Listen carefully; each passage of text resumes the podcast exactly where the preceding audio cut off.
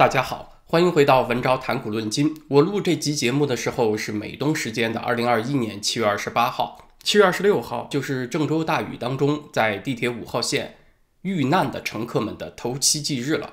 所以这一天，不少郑州市民去那个出事儿的地铁五号线沙口路车站，在那外面摆放菊花以示祭奠。就是这一束束寄托着哀思的菊花，就成了这两天民意与关心无声对抗的战场了。就挡住菊花的这个隔挡板呢，是先放了又拆。我在推特上追溯到的时间线是这样的啊，早在七月二十六号，就有不少市民来。摆放菊花表示悼念了。随着这个菊花越来越多呢，呃，当局就看不顺眼了，用一片隔挡板把摆放菊花的区域给围起来了。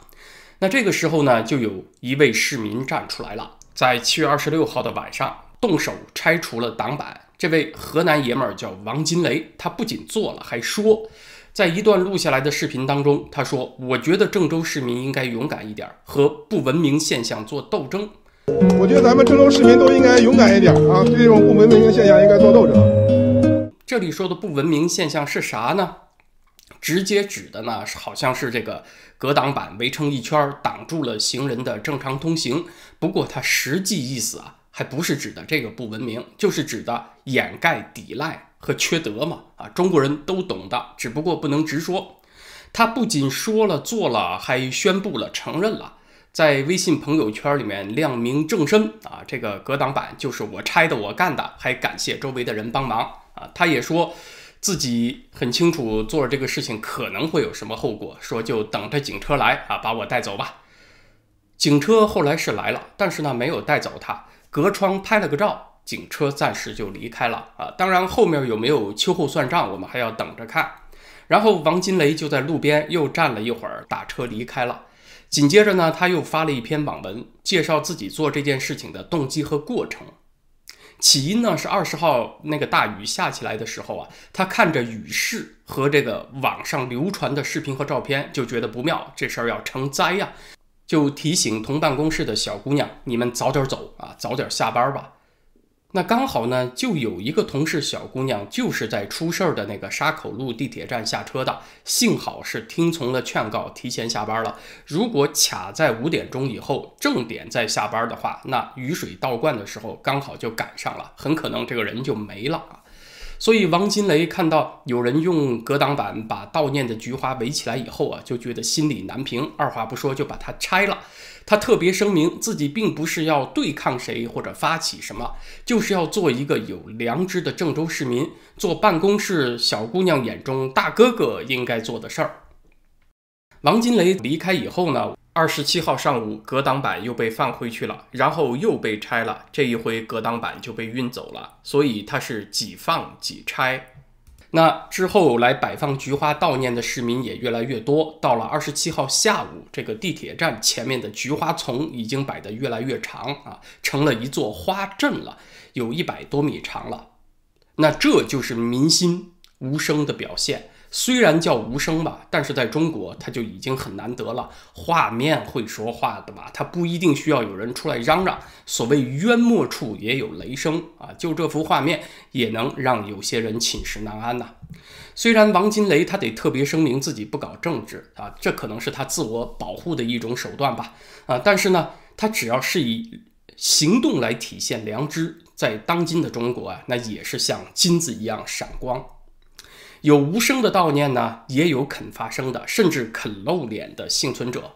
就算他们出来并没有直接指认哪些新闻是真的，哪些新闻是假的，但是他们现身这个行动本身就让人们知道了真假。像二十七号上午，有一位父亲出现在了这个出事的地铁站前，他自行车上有一块牌子，写的是“妞妞爸爸想接你回家”。你听这个语气呢？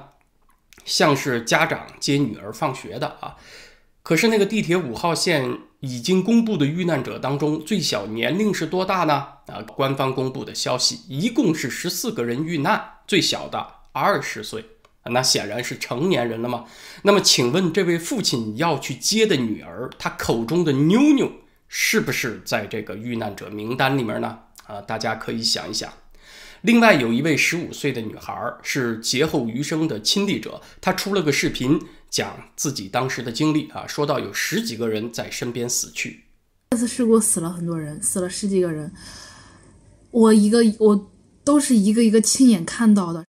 那我们不禁就要追问：和这个女孩同一车厢的遇难的十几个人，她是不是就是官方名单上的那十四个人呢？啊，刚好就这么巧，这十四个人都挤在这一个车厢啊，刚好就让这个女孩一个不落的看下了，一个不少的都对上了，会不会这样呢？还有，在二十七号当天，有一对幸存者姐妹出现在了地铁站前，讲述亲身经历，也让别人拍了。据他们自己的说法，妹妹是在最后一个车厢被救下来的，是这个车厢里的唯一幸存者。姐姐呢是往前游了一个车厢幸存下来的，妹就是唯一的幸存者。我是从最后一个车厢游出来的，他们全是被淹死的。从他们的讲述看呢，你也知道这个救援的过程是怎么样的，就是从前往后啊，一个一个车厢的搜救。那如果是你在后面的车厢呢，生存几率就会变小了。出于为当事人考虑，我把当事人的脸呢，画面还是要模糊掉一点啊。但是呢，呃，大家如果查原始视频的话呢，我会把链接放在咱们这集节目的置顶留言里面，大家可以去看。从画面很直观的看，出现在地铁站前的这对幸存者姐妹和做视频讲亲身经历的那个十五岁女孩，肯定不是同一个人。所以他们讲的是分别发生在两个不同车厢里的事情，对吧？那仅仅把他们说的这个数字一加。那个十五岁女孩说：“我亲身见证了十几个人去世啊！”那个幸存者女孩说：“我是我这个车厢的唯一幸存者。”就把他们这俩的数字一加，就不止十四个了吗？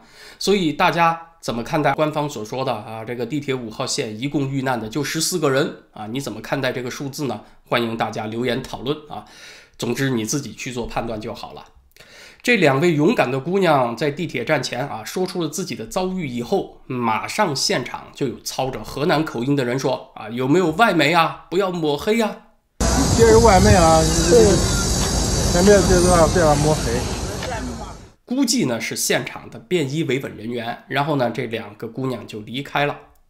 所以我们看七月二十号这个大雨之后，展现出了中国的众生百态相啊。是有让人沮丧失望的部分，但是呢，也有让人欣慰的部分。欣慰的就是从我们刚才所讲的故事看得出来，中国还是有不少人血仍未冷啊，仍然敢于公开说出真相，甚至敢于做出行动。对呀，你都在鬼门关上走了一圈，还能再怎么糟糕呢？在心理学上有一种现象叫做幸存者内疚。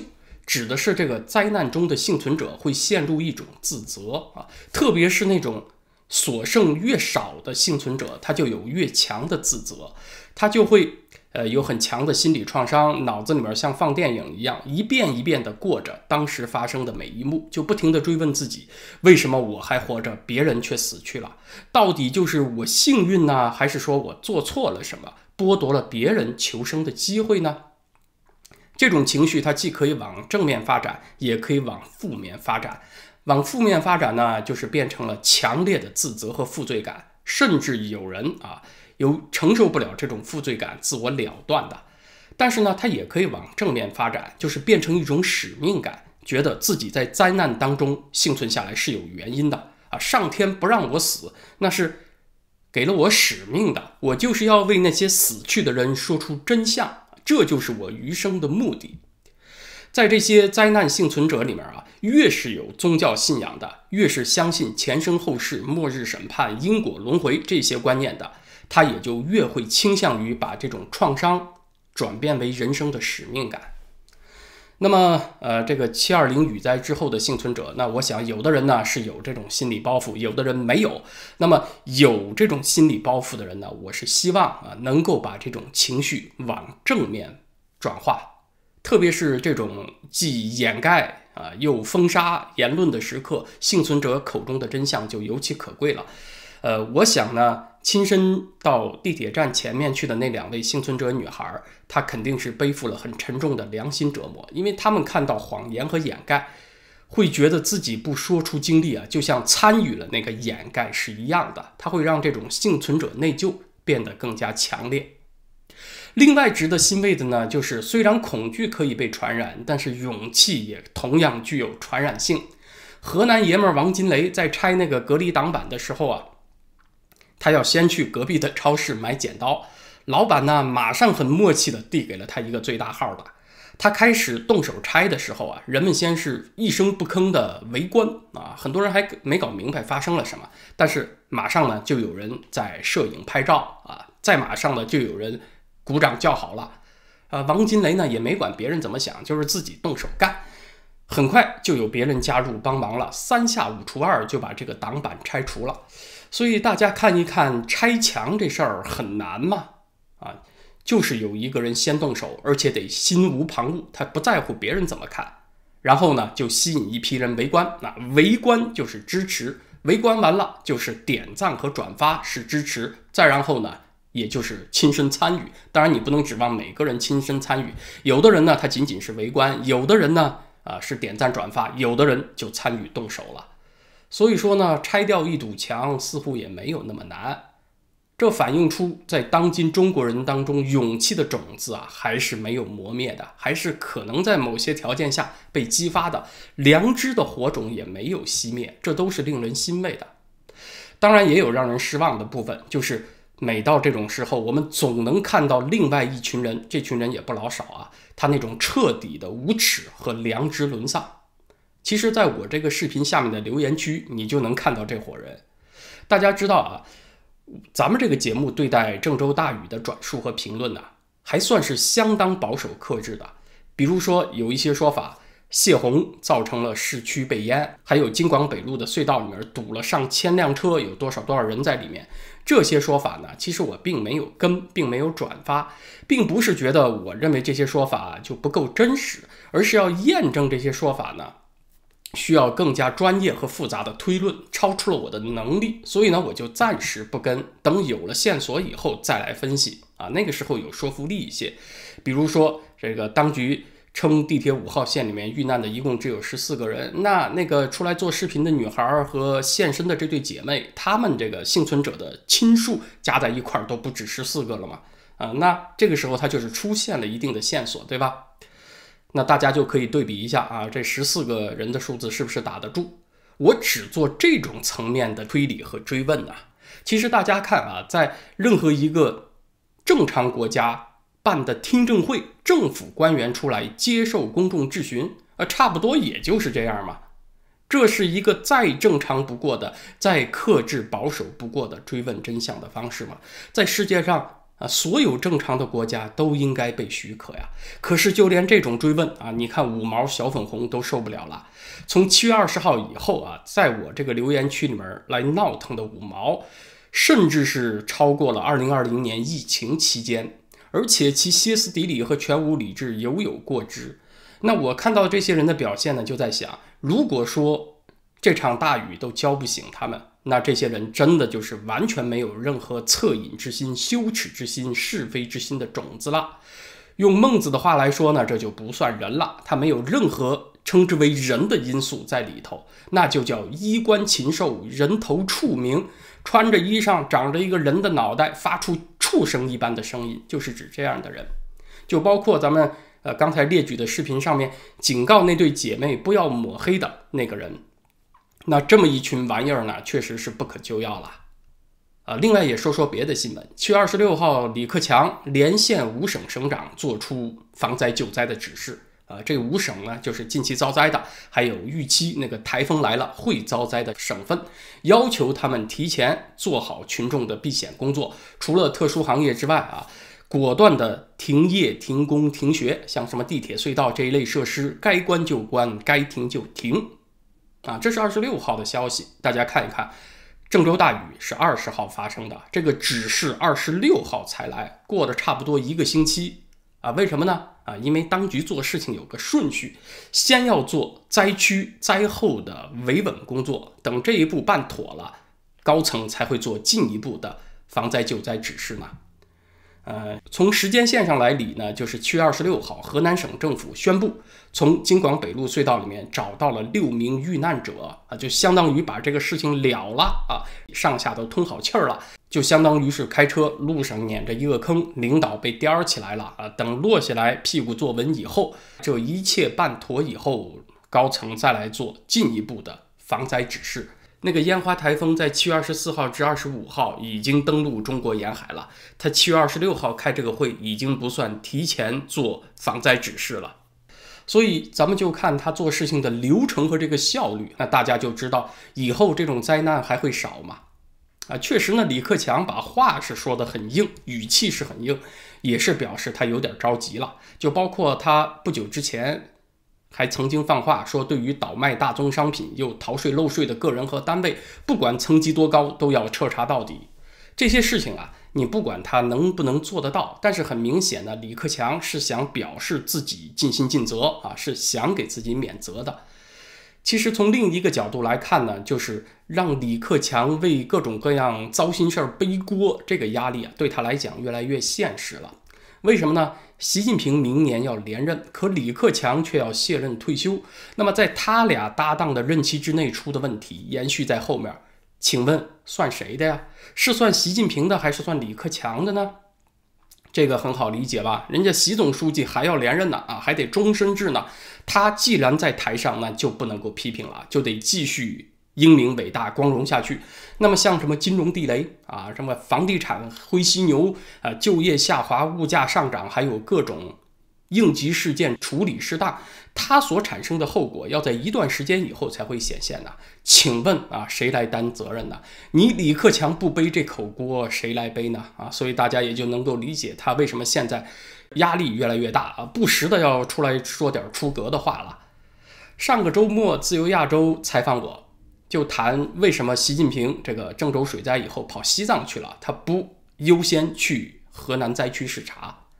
其实这个大雨呢是下午二十号下午四到五点钟下的，二十号晚上啊，这个地铁五号线进水的消息就传到互联网，到处都是了。习近平呢是七月二十一号到的西藏林芝，所以呢他是完全有充分的时间改变行程，先去。郑州的，可是大家想一下，如果他先去了郑州，那必然河南省委书记、郑州市委书记这些地方官要陪同视察，是吧？就得向总书记当面汇报工作啊，到底遇难了多少人啊？这个地方官就要面呈总书记，怎么处理呢？请总书记指示。